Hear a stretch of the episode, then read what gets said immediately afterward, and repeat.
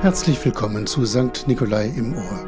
Heute mit Superintendent Dr. Andreas Lange, Kantor Frank Schreiber und Tonja Schneider. Nichts dauert ewig, nicht einmal der Tod. Darum geht es heute. Schön, dass Sie da sind.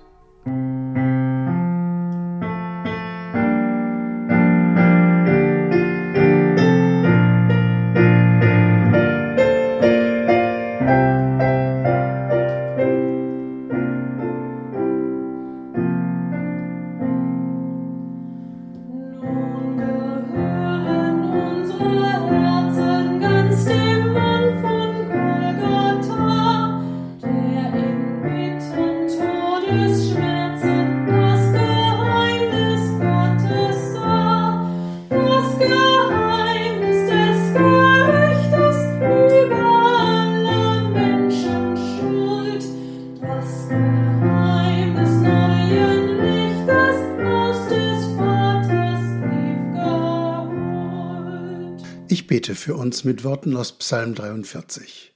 Schaffe mir Recht, Gott, und führe meine Sache wider das treulose Volk, und errette mich von den falschen und bösen Leuten. Denn du bist der Gott meiner Stärke. Warum hast du mich verstoßen? Warum muss ich so traurig gehen, wenn mein Feind mich drängt? Sende dein Licht und deine Wahrheit, dass sie mich leiten und bringen zu deinem heiligen Berg, und zu deiner Wohnung, dass ich hineingehe zum Altar Gottes, zu dem Gott, der meine Freude und Wonne ist, und dir, Gott, auf der Harfe danke, mein Gott. Was betrübst du dich, meine Seele, und bist so unruhig in mir? Harre auf Gott, denn ich werde ihm noch danken, dass er meines Angesichts Hilfe und mein Gott ist.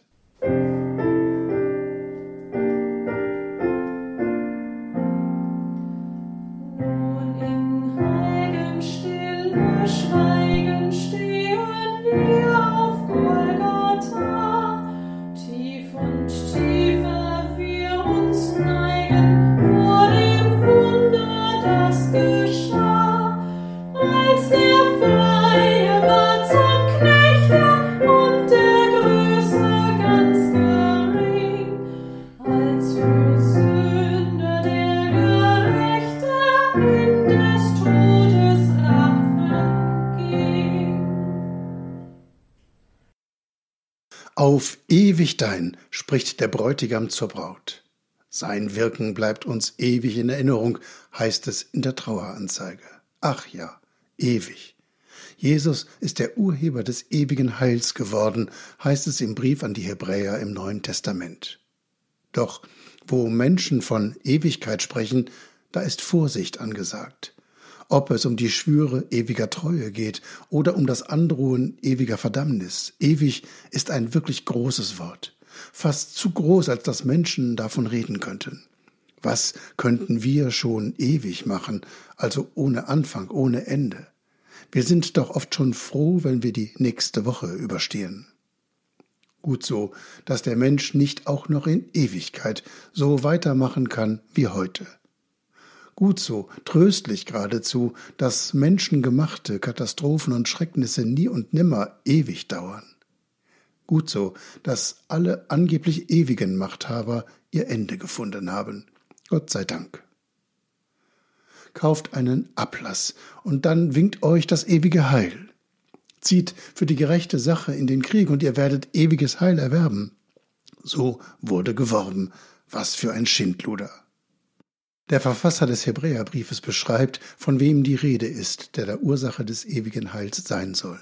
Von Jesus spricht er, dem Christus, dem Sohn, der sich nicht zu schade war, vor der Welt seiner Tage zu Schanden zu werden. Von dem Sohn, der unter Schreien und Tränen litt für die gute Sache Gottes unter den Menschen. Gut, dass der Verfasser des Hebräerbriefes etwas davon weiß, dass die Antwort Gottes auf Verfolgung, auf Schande und Tod am Kreuz der Ostermorgen ist, den er ihm bereitet hat. Da, wo Menschen meinten, Tod und Grab und dicke Steine drauf würden dem Ganzen um diesen Jesus ein Ende bereiten, da führt der Schöpfer des Lebens einen Ostermorgen herauf und schenkt dem Leben den Sieg über den Tod, der sich doch so mächtig und ewig brüstet. Hier gründet der Glaube der Christen. Wir sind nicht die Jesus von Nazareth Gedächtnisstiftung, die sich zu Hauptversammlungen trifft, um dem Stifter ein ewig währendes Andenken zu bewahren, dabei seine großen Taten zu würdigen und gleichsam die Zinserträge seines Vermächtnisses auszuschütten. Wir sind die Gemeinschaft der Hoffnungsträger Christi.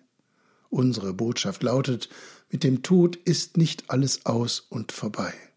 Wir sind die, die den Mächtigen über Zeit und Raum auf Erden sagen, eure Herren gehen, aber unser Herr kommt.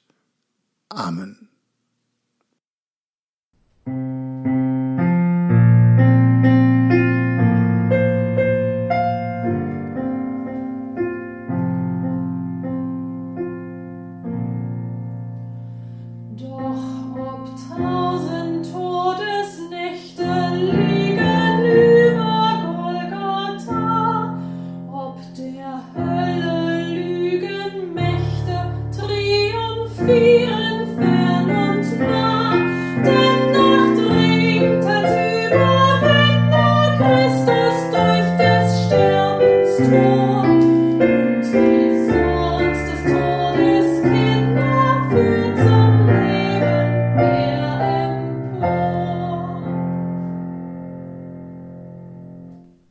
Lasst uns beten, Vater unser im Himmel, geheiligt werde dein Name, dein Reich komme, dein Wille geschehe, wie im Himmel, so auf Erden.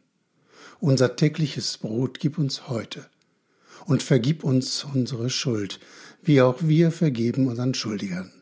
Und führe uns nicht in Versuchung, sondern erlöse uns von dem Bösen. Denn dein ist das Reich und die Kraft und die Herrlichkeit in Ewigkeit. Amen. So lasst uns gehen im Frieden des Herrn. Es segne und behüte euch der allmächtige und der barmherzige Gott, der Vater, der Sohn und der Heilige Geist. Amen.